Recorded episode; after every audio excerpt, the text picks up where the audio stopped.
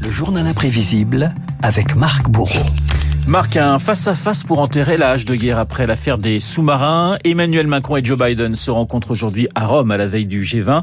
L'occasion de revenir sur euh, les relations euh, dans l'histoire entre les présidents français et américains, des amitiés et des contrariétés. Alors Renaud, s'il y a au moins une chose qui réconcilie tout le monde malgré les tempêtes, c'est l'histoire commune entre Paris et Washington. L'histoire avec un grand H, la guerre d'indépendance et les deux guerres mondiales.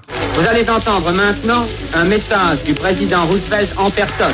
1942, Franklin Roosevelt annonce l'arrivée des États-Unis dans le second conflit planétaire et le président américain déclare sa flamme aux Français, dans la langue de Molière s'il vous plaît, et sur les ondes de Radio Londres. Mes amis, j'ai conservé toute ma vie une amitié profonde pour le peuple français. Je connais vos femmes, vos villages, vos villes. Je salue et acclame encore et encore ma foi dans la liberté, dans l'égalité, dans la fraternité. Nous arrivons parmi vous seulement pour écraser vos ennemis. Vive la France éternelle. Sacrée déclaration d'amour quand même, hein. même Oui. aux femmes et aux villes Voilà, c'est françaises. ça. Je connais vos femmes, vos villes et vos villages. Sauf qu'à la, libération, Renaud, eh bien la France éternelle se rebiffe, relation exécrable entre Roosevelt et De Gaulle, qui ne supportaient pas la présence américaine en France, ce qui ne l'empêche pas de rendre hommage à son allié dix ans plus tard. L'histoire, plus fort que les batailles d'ego devant le Congrès lors d'une visite d'État à Washington. La France a choisi d'être du côté des peuples libres. Elle a choisi d'y être avec vous. Rien ne compte davantage pour la France que la raison et l'amitié du grand peuple des États-Unis. Je suis venu pour le dire. Alors au total, De Gaulle a connu cinq présidents américains. Parmi eux, John Fitzgerald Kennedy en 61 pour sa visite en France. L'Élysée lui déroule le tapis rouge et la Maison Blanche déploie son opération séduction via l'épouse de JFK, Jackie Kennedy. Je suis d'origine française. Ma famille est venue ici au XVIIIe siècle. Mais vous parlez un français parfait. J'ai passé un an à Paris, à la Sorbonne et l'école du Louvre. J'ai une petite fille Caroline qui a deux ans et demi. Est-ce que vous lui parlez français un peu Oui, un peu, mais elle peut seulement chanter Frère Jacques. maintenant. Mais l'opération euh, Frère Jacques hein, ne séduit pas l'Élysée. Le courant ne passe pas entre De Gaulle, l'indépendant, et JFK. Jackie Kennedy qualifiera même le président français de méchant monsieur. Please be silent. Do not disturb me. Alors, l'anglais, en revanche, parlons-en, a permis de solidifier des relations. Valéry Giscard d'Estaing utilise la langue de Shakespeare. J'adore son accent. Avec un accent impeccable, hein. devant le Congrès pour son vibrant hommage à la Société libérale américaine, le discours fait le tour des télés françaises et je vous laisse Renaud deviner l'identité du traducteur. Is there a future for freedom? Existe-t-il un avenir pour la liberté dans le monde que nous préparons à nos enfants? Rien n'est plus digne que de démontrer qu'une société libérale est en même temps la meilleure des sociétés de Alors progrès. Ah, on peut appeler ça une Bah, auto-traduction. c'est hein, lui-même, ouais. C'est lui-même, effectivement. Alors, hein, alors, Valéry Giscard d'Estaing donc se traduit et ça passe à la Et télévision ça française. passe à la télévision sans problème. C'est hein, une voilà. autre époque hein, quand même. C'est une autre époque. La langue anglaise pour célébrer euh, l'amitié franco-américaine. Mitterrand aussi euh, s'y est mis, invité par Ronald Reagan pour les 100 ans de la Statue de la Liberté. Je dis de toute la force de mon esprit, Happy Birthday United States.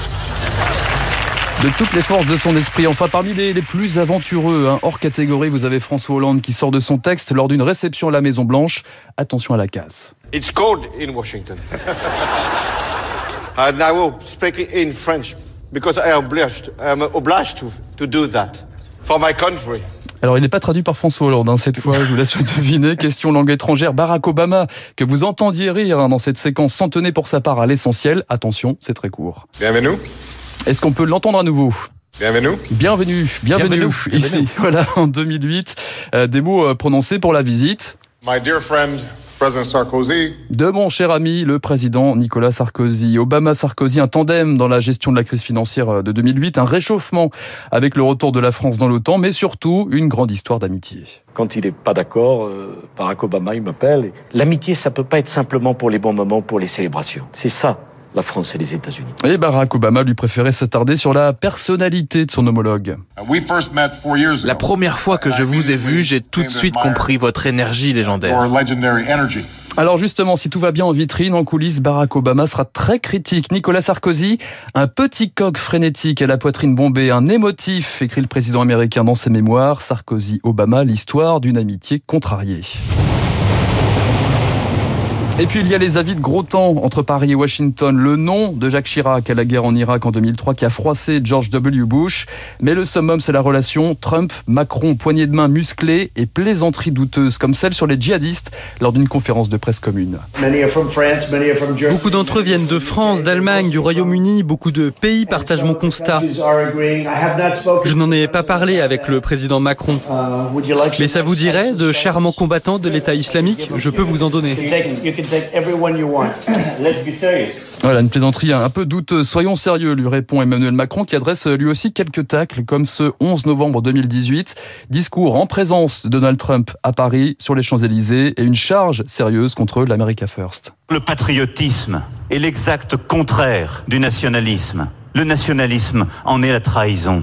En disant nos intérêts d'abord et qu'importe les autres, on gomme ce qu'une nation a de plus précieux, ses valeurs morales. Alors, je n'ai pas le pistolet euh, silencieux des tontons flingueurs, mais enfin l'esprit y est. Autant dire que les deux hommes se sont euh, quittés fâchés, même si rien n'est parfait. On imagine qu'Emmanuel Macron euh, sera très content de déclarer l'armistice aujourd'hui avec son vieil allié américain. Voilà, Emmanuel Macron qui parle parfaitement l'anglais, ce qui n'était pas le cas d'un certain nombre d'anciens présidents. Et pour le plaisir, eh bien, je vous propose de réécouter François Hollande qui avait froid à Washington.